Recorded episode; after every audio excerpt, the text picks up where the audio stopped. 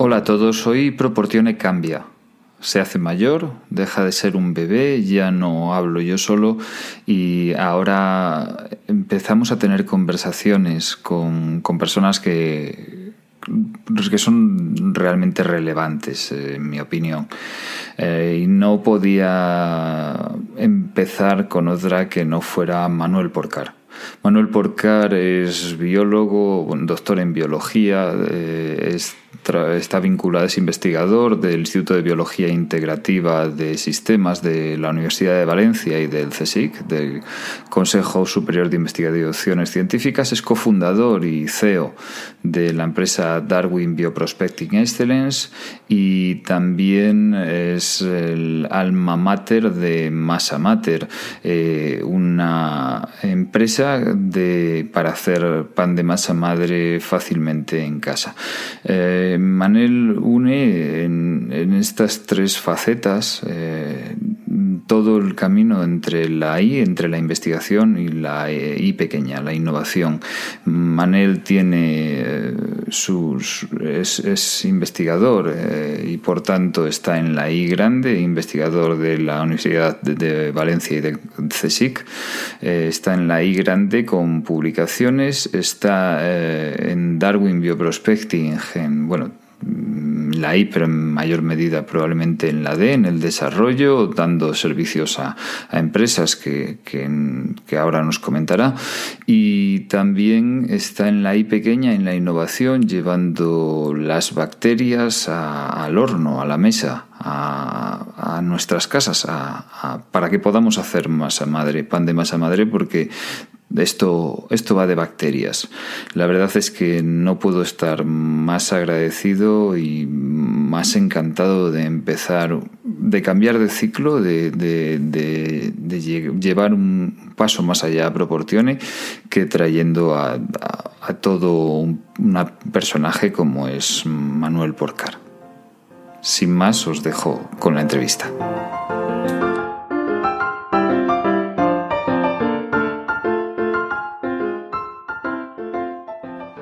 Hola a todos, eh, hoy estamos con Manel Porcar de Darwin Bioprospecting y buenas, buenos días, eh, Manel. Hola, ¿qué tal? Buenos eh, días.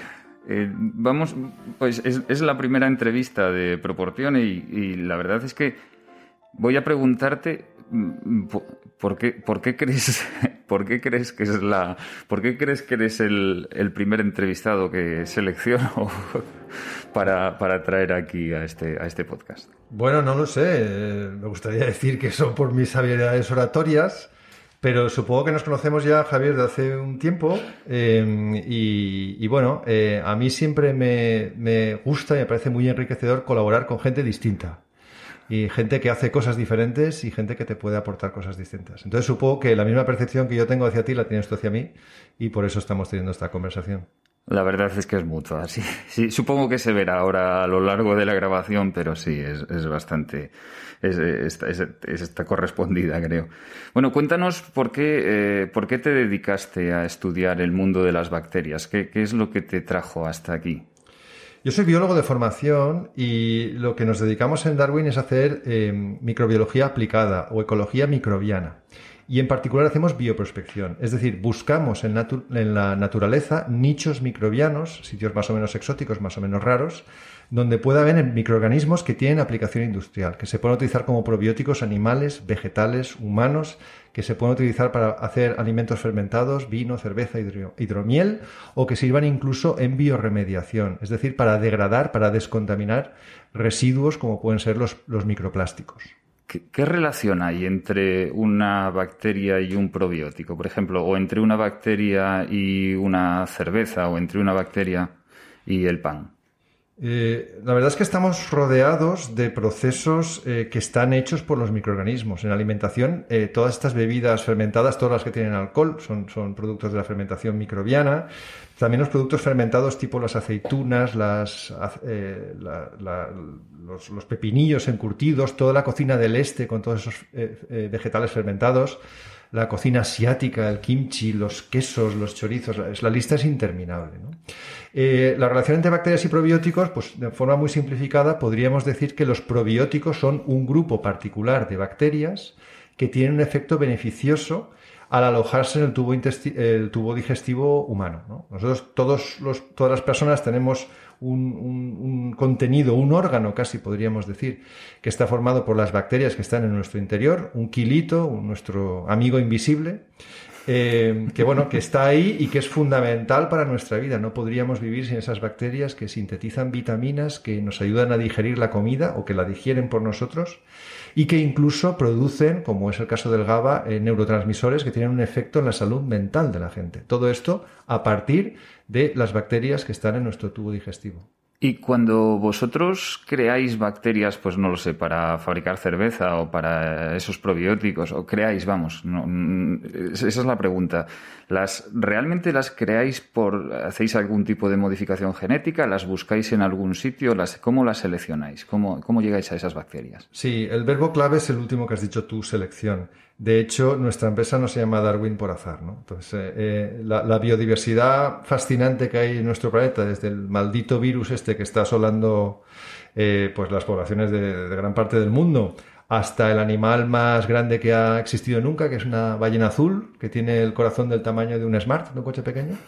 Todo, todo eso, toda esa variación brutal es fruto de la selección natural en gran medida. Entonces nosotros no creamos bacterias a lo Dr. Frankenstein, sino lo que hacemos es seleccionar de aquellas bacterias que están ahí fuera, cuando digo ahí fuera digo en cualquier parte de nuestro planeta, aquellas que pueden ser útiles a la industria, bien como probiótico, bien para hacer algo que tiene que ver con alimentación, o bien con aplicaciones ambientales como por ejemplo lo que comentaba antes de descontaminar eh, zonas que estén eh, contaminadas. Cuéntanos algún caso de uso de una bacteria que, que, esté, que, hayáis que hayáis seleccionado vosotros y que, y que ya esté en producción, porque lo que, lo que hemos estado, eh, bueno, he estado, hemos estado visitando los, los laboratorios de, Darwin aquí en, en Valencia, en Paterna, y salían casos muy, muy diferentes, ¿no? Desde plásticos, desde degradación de plásticos, o sea, cuestiones ambientales o cervezas o, bueno, el que luego hablaremos más en profundidad, que es el del pan. Pues mira, por coger dos, dos, dos ejemplos un poco extremos. Eh, en alimentación hay un producto que hemos desarrollado con Importaco, que es una empresa muy grande de comercialización de frutos secos en, España, son los que los, venden en Mercadona, por ejemplo. Y para ellos hemos desarrollado unas barritas de frutos secos, unas barritas energéticas que están enriquecidas en probióticos que nosotros hemos aislado de los propios frutos secos. Es decir, hemos usado los frutos secos como una muestra a partir de la cual hemos identificado bacterias con capacidades eh, interesantes, con actividades biológicas interesantes, eh, de activación del sistema inmunitario, eh, antipatógenos, antioxidantes, etcétera. Y hemos hecho un cóctel con estos microorganismos que hemos reinoculado, por decirlo así, en las barritas energéticas que estarán, por tanto, serán muy ricas en, probióticos. Este sería un ejemplo del campo de la alimentación. En el campo de la industria, pues para una multinacional de América Latina hemos desarrollado un, consorcio microbiano, es decir, un grupo de microorganismos, el nombre técnico, el nombre científico es de sulfovibrio, que lo que hacen es descontaminar sus aguas residuales. Es una empresa que produce aceites y los aceites, aceites de consumo, de cocina. Aparte del de oliva, que normalmente no va refinado, todos los demás van refinados. Y durante ese proceso de refinado se produce un, agua sobrante, que son aguas muy contaminadas, muy ácidas y con muchos sulfatos. Bueno, pues nuestras bacterias son capaces de eh, disminuir hasta un 50% esas concentraciones de sulfatos de las aguas. Eh, y, y son por tanto muy útiles para hacer una especie de biofiltros que a la salida de estas fábricas hagan que la cantidad de contaminantes, sulfatos en este caso, disminuya considerablemente gracias a la acción de estas bacterias. Es decir, que habría unas bacterias que, que, las comemos, que le llamamos, probióticos y que se incorporarían a nuestro cuerpo, a nuestro, a nuestro intestino, principalmente intestino grueso, y que esas bacterias nos generan un beneficio después en, el cuerpo, bien sea porque bueno, pues mejoran nuestras defensas. ¿eh? Eso es una, un tipo de bacterias que nos, que nos comemos, los probióticos. Otro, bueno, bacterias estamos comiendo todo el día, ¿no? Sí. otro, otro tipo de bacterias que las se liberan para degradar algún tipo, o sea, en cuestiones medioambientales y luego las bacterias que trabajan, estas, vamos a entrar ya en el tema de, vuestro proyecto de masa mater, eh, bacterias que trabajan para, fabricar cosas, ¿no? Para fabricar queso, para fabricar, habéis trabajado también con cerveza. cuéntanos un poco eh, tu, tu, otra, tu otra pasión, ¿no? El pan. ¿Por qué, por qué te, por qué te, o sea, cuál es tu relación con el pan? Bueno, mi relación con el pan, probablemente algún familiar la calificaría con un adjetivo que no sé cuál sea, pero que tiene que ver con algún concepto patológico. Eh, yo soy un panagra aficionado. Los panagras somos estas personas que nos ponemos a despertar un domingo a las 5 para darle un pliegue al pan. Y los demás dicen que puñetas es un pliegue al pan. Entonces, bueno, como afición me gusta mucho hacer pan. Eh, me gustaba desde hace muchos años. Y siendo microbiólogo, la ventaja de un microbiólogo es que tú sabes lo que estás haciendo. ¿no? Es decir, el, proceso de fermentación de la masa madre es típica de un cultivo microbiano donde haces un inóculo, no se dice así en panadería, pero es un inóculo, dejas un, tiempo de fermentación hasta que se alcanza una cierta eh, densidad microbiana, hay unos productos que, que, se generan allí, que le dan los sabores, los aromas al pan y la, la textura también reológica, que así se llama, de la masa, etcétera. Entonces, bueno, la, combinación de estas dos particularidades mías, una mi perfil profesional como microbiólogo y otra mi afición a la panadería casera, pues cristalizó en, Masa Mater, que es un, proyecto donde básicamente lo que queríamos es hacer una masa madre sencilla. Eh, hay una cuestión histórica que es muy interesante, que quizá todo el mundo no conozca, y es eh, qué es esto de la masa madre, que parece que sea como un invento más o menos de hippies, ¿no? Y la masa madre es simplemente la manera normal de hacer pan durante toda la historia de la humanidad, menos el último siglo y medio. El pan siempre se ha hecho así. Es decir, básicamente era una contaminación espontánea de, la harina con agua. Está claro que el pan ácimo famoso de la Biblia es un pan eh, sin levadura, pero a poco que te descuides eso va a fermentar solo y cuando luego lo hornees está infinitamente más bueno. Entonces, eso es la masa madre. La masa madre es una contaminación natural de la harina y el agua que hace que los microorganismos, en concreto las bacterias y las levaduras, produzcan un, producto final que es el pan, que, es, que está muy bueno. ¿vale? Con el descubrimiento de la levadura industrial, que de todos los componentes de la masa madre solamente es uno, la levadura Saccharomyces cerevisiae en sus variedades industriales, pues se ha popularizado un tipo de pan cuyo eh, ejemplo más deleznable es el pan de gasolinera donde se hacen dos patadas, fermenta, es muy esponjoso, no pesa nada, no vale nada tampoco, eh, la miga es eh, para echarse a llorar, etcétera, pero es muy fácil de hacer y muy rápido, ¿no? Hasta tal punto la calidad del pan en muchos países como España ha bajado que ha habido, pues digamos, una demanda popular por volver a ese pan que la gente recordaba de nuestros abuelos o bisabuelos. Entonces, nosotros en Darwin lo que queríamos era volver, pero de otra manera. Es decir, no tener toda la complejidad de una masa madre, que hay que mantenerla, que si cuando te vas de viaje en la nevera a veces se contamina, salen hongos, se acidifica, etc. Sino hacer una cosa intermedia entre una masa madre natural, pero un poco complicada, y una levadura industrial que es muy rápida, pero que da un pan con un perfil aromático muy pobre. Masa mater es eso. Masa mater es una masa madre simplificada con bacterias y unas pocas levaduras, o mejor dicho, con levaduras y con unas pocas bacterias, que hacen que eh, hacer pan sea muy rápido, casi tanto como el pan solo con levadura, no tanto, eh, y esté tan bueno o casi tan bueno como una masa madre convencional que tiene un montón de microorganismos distintos. Es decir, que si ahora mismo vamos a comprar pan a una panadería por término medio, va a ser un pan que simplemente lleva simplemente se ha fermentado con sacaromices o con levaduras industriales. O sea, bueno, vale, en, la, inmensa mayoría de panaderías hoy en día hay dos tipos de pan. Eh, las panaderías de más bajo perfil o las de gasolineras, etcétera, eh, sencillamente tienen levadura. Y de hecho, cuando tiene mucha levadura, el pan sabe un poco a levadura, tiene un sabor característico que no es particularmente agradable. Pero en muchas otras eh, panaderías, las que consideramos, entre comillas, buenas, lo que hacen es utilizar extractos de masa madre. Entonces, eso es un ingrediente más, es un extracto muerto, los microorganismos están muertos, pero ya han dado esos componentes aromáticos que cuando se mezclan con la levadura prensada, la levadura industrial, pues tienen un cóctel que es muy resultón, porque la levadura industrial hace que todo suba muy rápido y el pan tenga muy buen aspecto, y el extracto de masa madre le da una cierta acidez y sabor. Pero nunca será lo mismo a introducir microorganismos vivos, como es la masa madre tradicional o como es masa mater, en los cuales los bichos están vivos, crecen mientras tu plan crece y le dan un sabor que es mucho más redondo y mucho más agradable. Estamos, o sea, hablábamos de Saccharomyces, las, esas levaduras, eh, pero estamos habituados a escuchar otros términos como bifidobacterias o, lactobacilos. En este caso, con la masa madre, estamos hablando de otras familias de bacterias, como pueden ser estas, lactobacilos, bifidobacterias. Las fundamentales en la masa madre son los lactobacilos. Sí, puede haber algún leuconostoc, algún bifidobacterio, pero sería más raro. Bifidobacterio es una bacteria eh, anaerobia y el pan es un ambiente técnicamente, microbiológicamente, microaerófilo. Es decir, hay oxígeno, pero no mucho. Eso a los lactobacilos les gusta mucho, a las levaduras también, pero a los bifidobacterios les gusta muy poco. Así que, con toda probabilidad, y, en el caso de masa mater así es, las bacterias fundamentales que están en las masas madre son del género lactobacilos. ¿Qué hacen esos lactobacilos en el pan que no hagan las levaduras y qué hacen después en nuestro cuerpo? ¿Por qué son diferentes? ¿Por qué es diferente un pan del otro por, por tener todas esas colonias, esa riqueza? Correcto. Eh, hay que verlo que dos y dos no son cuatro en el caso de los microorganismos, ¿vale? Es una, es una, es una propiedad emergente que se diría en física donde el consorcio microbiano formado por la levadura y los lactobacilos pues son amigos microbianos entre sí eh, y hay una, hay una combinación de actividades metabólicas que hace que el producto final respecto a uno que esté solamente la levadura esté enriquecido en una serie de compuestos volátiles y en ácidos que hacen fundamentalmente dos cosas, que el pan siempre sea un poquito más ácido y no es por casualidad que en inglés masa madre se dice sourdough, es decir, masa ácida,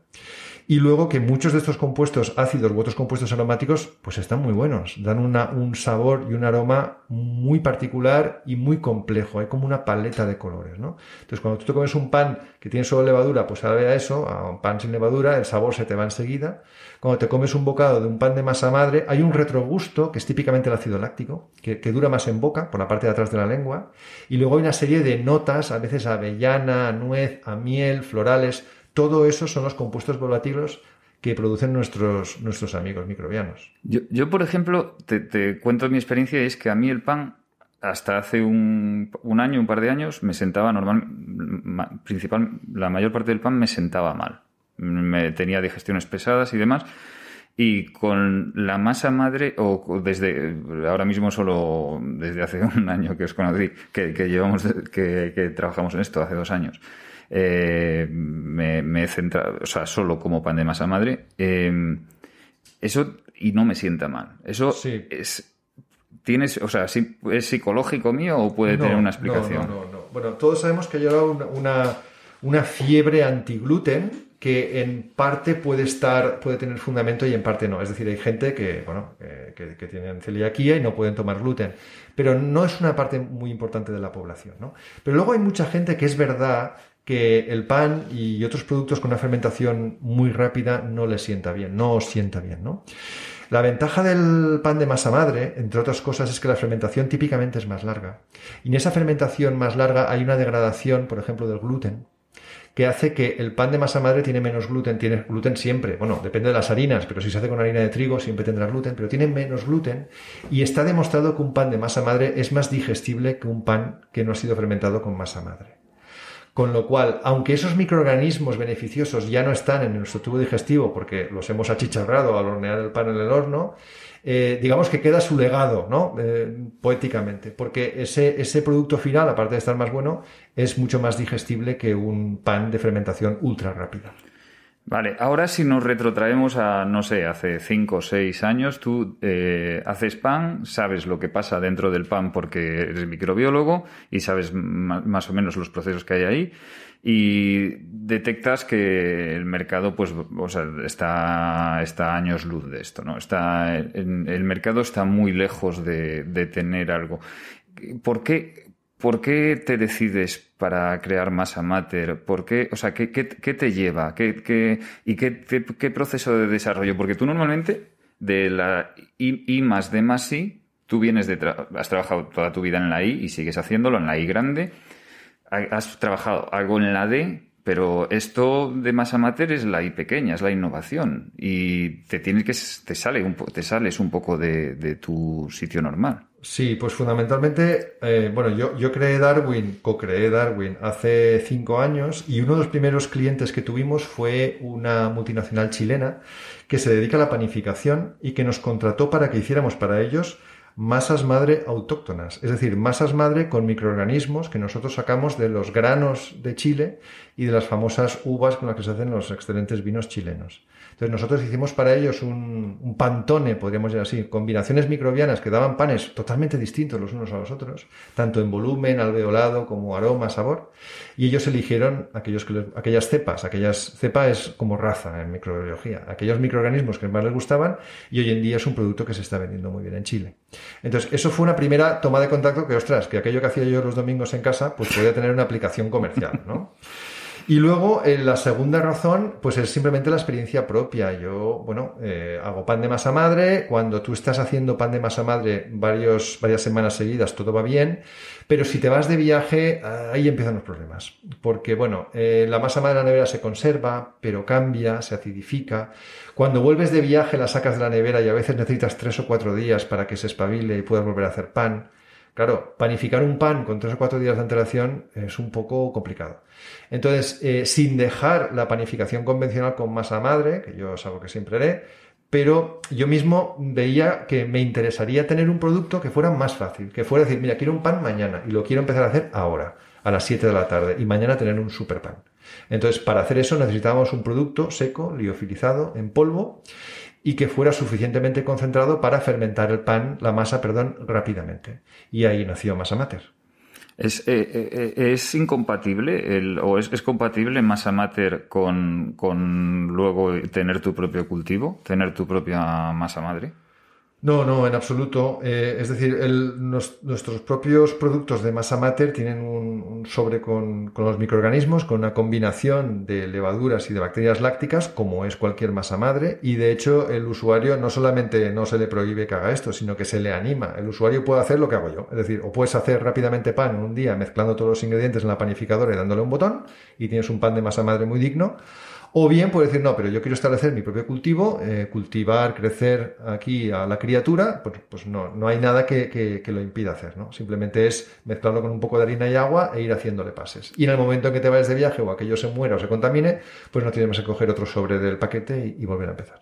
¿Y qué, diferencia de tiempos habría, por ejemplo, si yo eh, quiero hacer un pan de masa madre y quiero hacer mi propio cultivo hoy, eh, ¿para cuándo tengo y si lo hago con, con, un, con los microorganismos de masa mater, ¿para cuándo lo tengo? A ver, si se hace directamente tal como ponen las instrucciones del sobre, eh, si empezamos a, fermentar ahora que es mediodía, pues a finales de esta tarde tenemos el pan ya hecho. Es decir, en la última versión de masa mater es muy rápida. Si tenemos eh, un cultivo que hemos, eh, digamos, domesticado nosotros, los tiempos podrían ser parecidos. Simplemente es que deberíamos haber empezado ayer a poner un precultivo toda la noche. Entonces, claro, es un poco como el cocido, ¿no? Es decir, te tienes que acordar de poner los garbanzos a remojo. Si tú haces un pan de masa madre con un cultivo que tú te ha pasado tu vecino o tú has sacado del, del, bote de masa mater, está muy bien, pero el día anterior tienes que ponerlo en agua y en harina para que esté muy activo y cogerle el punto a la hora precisa para hacer la mezcla. A partir de ahí todo es lo mismo, pero claro, tienes que haber hecho eso y tienes que haber llegado a casa en el momento preciso donde el cultivo está bien activo para hacer la mezcla y que todo vaya bastante rápido. Si utilizas masa mater directamente del sobre, en cualquier momento del día o de la noche lo haces y cuatro o cinco horas después tienes tu pan. Decías antes que el, pan, el pan de Chile, que me ha llamado la atención que el pan de Chile, que el grano de Chile sea diferente y sobre todo que cogierais eh, bacterias de las uvas también, que, la, que no, no, bueno, ¿por qué, ¿por qué también fuisteis a las uvas chilenas? Es una muy buena pregunta. La, la, la, motivación original, francamente, es de tipo marketing. Es decir, ellos querían poder decir que tenían unas masas madre autóctonas. Dicho esto, eh, encontramos unas masas madre con una calidad organoléptica muy, muy sorprendente. Las uvas tienen una carga enorme de microorganismos, sobre todo de levaduras. El, telo ese blanquecino que tienen las uvas tintas son fundamentalmente microorganismos. Entonces, eh, la, gente que hace vino, hoy en día le ponen levadura para acelerar, pero si no le ponen levadura, fermenta igual. Se produce la fermentación esa tumultuosa. ¿Cómo puede ser? Bueno, agua, azúcar y un inóculo microbiano que viene con las uvas, eso es un cóctel eh, que hace que la fermentación sea, sea muy importante. Hay un dato histórico muy interesante, creo que era Plinio el Viejo, que decía que en la península ibérica eh, los habitantes hacían eh, cerveza y pan de la misma manera. O sea, tenían una especie de masa madre y a veces le ponían harina y agua y acababan teniendo pan y a veces le ponían cebada tostada y más agua y acababan haciendo cerveza. Entonces, ese pan probablemente se pareciera mucho al pan de masa madre de hoy en día y esa cerveza probablemente se pareciera a esas cervezas belgas que hay de fermentación espontánea, que son ácidas, porque además de levaduras tienen bacterias. Entonces, hay una, hay una, la verdad es que esto es chulo, hay un, cruce cultural, microbiológico y gastronómico entre fermentación de pan y fermentación de vino, levadura y etcétera. Porque al fin y al cabo, el organismo principal responsable de todo esto es el mismo, que es Saccharomyces cerevisiae, que es una levadura. Qué bueno. Qué bueno. Mira, te estaría preguntando aquí horas, pero eh, por centrar un poco ya el tiro, eh, cuando, cuando desarrolláis las fórmulas que tenéis, que por cierto, eh, cuéntanos un poco qué fórmulas tenéis, eh, ¿con, qué, ¿con qué objetivos? Porque tú tienes que llevártelo a un estándar, ¿no? Porque estáis vendiendo en Alemania y estáis vendiendo en Cádiz, estáis, estáis vendiendo para, a lo mejor, para que yo lo utilice con harina de espelta o para que alguien utilice centeno. ¿Cómo, cómo llegáis, qué objetivos buscáis cuando, cuando desarrolláis la fórmula y qué proceso más o menos de desarrollo os, lleva a intentar eso? Es una muy buena pregunta. El desarrollo de la fórmula, digamos que fue complicadísimo alcanzar una fórmula tan simple como la que hemos obtenido. Y el objetivo era la simplicidad. Eh, los números son redondos, es decir, la gente tiene que poner medio kilo de harina clavado y 400 gramos o mililitros de agua clavado. Es verdad que en función del tipo de harina que ponga absorbe más agua o menos, pero bueno, eso eh, hay que ir viéndolo. Pero al final el protocolo era muy sencillo para que funcionara bien en bajo cualquier circunstancia. Hay algo muy importante en fermentación de pan, que es que la temperatura siempre va a ser clave, y eso es así. Entonces, nuestro producto, como cualquier otro producto panificable, en verano va más rápido que en invierno porque hace más calor, ¿no? Lo que pasa es que la concentración de microorganismos que hemos puesto, una vez más, hace que incluso si hace fresquito, eh, con un tiempo razonable, con unas 5 o 6 horas como mucho, tú tienes un pan muy bueno. En verano, con el clima aquí en Valencia, si tienes 30 y muchos grados, eh, no te da tiempo casi, en hora y media ya está todo hecho para, meterlo en el horno. Entonces la fórmula persiguió un poco esto. Y luego hemos desarrollado, eh, tenemos tres variedades con, una, con un rango de intensidad. ¿no? Es un poco como el sistema Nespresso también, si quieres. Tenemos un Tritordeum, que es un trigo de, gran calidad, eh, que es, eh, da un grano muy, muy rubio, muy blanquito, es nuestro pan más suave. Luego tenemos un Corazán, el nombre comercial más conocido es Camut, es la misma harina, que da un pan con un tono casi anaranjado, eh, con más sabor. es un pan ideal como pan rústico, payés, un pan con carácter. Y luego tenemos secale, que es una masa madre eh, con centeno, que da un pan pues muy nórdico, un pan muy oscuro, de alveolado muy prieto, que es ideal para por las mañanas. Yo, por ejemplo, me lo como con mantequilla y mermelada de arándanos, vamos, y un buen café con leche, ¿qué más se puede pedir? Bueno, pues eh, ya por, ir finalizando, te preguntaría esta parte de la I pequeña, de la innovación, ¿cómo, ahí, cómo veis, cómo llegáis a mercado? ¿Cómo, cómo estáis haciendo para llevar un, producto tan, tan innovador eh, a mercado? Sí, esto tiene que ver esta pregunta con el modelo de negocio y nosotros en el caso de eh, en Darwin tenemos un modelo fundamentalmente B2B, es decir, de eh, eh, nuestros clientes principales son empresas, pero con Masa Matter hemos decidido explorar un modelo distinto B2C donde vendemos directamente al, al consumidor final. Y para ello, pues no le hacemos ascos a ningún tipo de canal. De hecho, nosotros tenemos nuestra propia página de venta en masamater.com, pero también vendemos en Amazon y también vendemos en una, em, en una página web de productos de gran calidad de panadería bastante conocida, que es el Amasadero. Eh, y bueno, esa es nuestra estrategia. Simplemente eh, hacer que el, que el consumidor pueda comprar en Amazon, pueda comprar en nuestra página web, pueda comprar en el amasadero y de cualquier forma, la, forma que él prefiera o que ella prefiera, le llegue este, este producto a casa. Como decía, es un experimento, no estamos cerrados a interactuar o a colaborar con grandes corporaciones que pueden estar interesadas en este producto porque es escalable. De hecho, podría ser interesante para algunas pequeñas obradores que quieren tener un producto masa madre like, pero que no les dé mucho trabajo hacerlo, ¿no? Eh, pero de momento estamos haciéndolo de esta manera y, como digo, es un experimento que está dando resultados pues, muy ilusionantes. Y por último, ¿cuáles son, o sea, habéis sacado mm, la segunda versión ahora de hace unos meses de Masa Matter eh, con todo el aprendizaje de, la primera versión? ¿Y cuáles son los próximos pasos? Eh, yo creo que está siendo un ejercicio muy, muy ilusionante y al mismo tiempo muy complicado eh, encontrar aquello que quiere el consumidor, porque en el mundo del pan las diferencias de gusto son muy importantes. Entonces, nosotros hemos acabado haciendo un producto, que es esta es la tercera versión de Masa Mater, que es rápido de hacer. En esto hay consenso, ¿eh? Todo el mundo, la mayoría de gente hay que ser muy panarra para decir, no, yo quiero estar en muchas horas. Normalmente la gente lo quiere rápido. Y no hay consenso. Pero hay un tema que eh, desata pasiones, que es el nivel de acidez. Entonces, si el pan está muy, muy, muy, muy ácido, normalmente solo gusta a los muy, muy, muy panarras. Pero si no está nada ácido, eso no es pan de masa madre.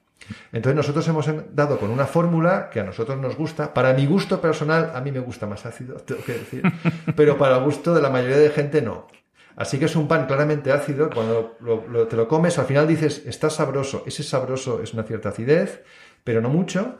Y luego también las proporciones con los diferentes cereales integrales que les, eh, que les hemos dado. ¿no? Entonces, bueno, Em, una de las principales dificultades, pero al mismo tiempo también es, aprendemos mucho, es estar pendiente de la evolución de los gustos del consumidor, que en temas de alimentación, en temas de microbiología, en temas de pan, cambia de un año para otro y, hay que estar pendiente de eso. Y la última cosa que me quería, que quería destacar es las diferencias culturales impresionantes que hay en el mundo del pan. Es decir, eh, vendemos en Francia y vendemos en Alemania. En ambos sitios se come un pan de excelente calidad.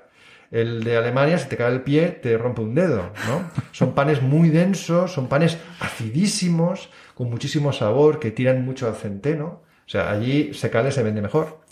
En cambio, los franceses, por la omnipresente baguette, eh, les gusta mucho lo dorado, lo crujiente, que tenga un punto ácido también, pero más suave, ¿no?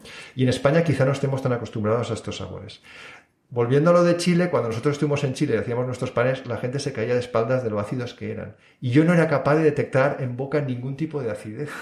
Entonces, eh, en América Latina es, el gradiente se va al extremo y allí la acidez en el pan no lo ven bien. Con lo cual, bueno, cada país tiene su cultura y la ventaja de un producto como este es que en función del tiempo de fermentación y de otros ingredientes que se le puedan poner, como miel, etcétera, tú puedes variar muy bien el porcentaje de acidez y tener el pan que a ti te gusta. Genial.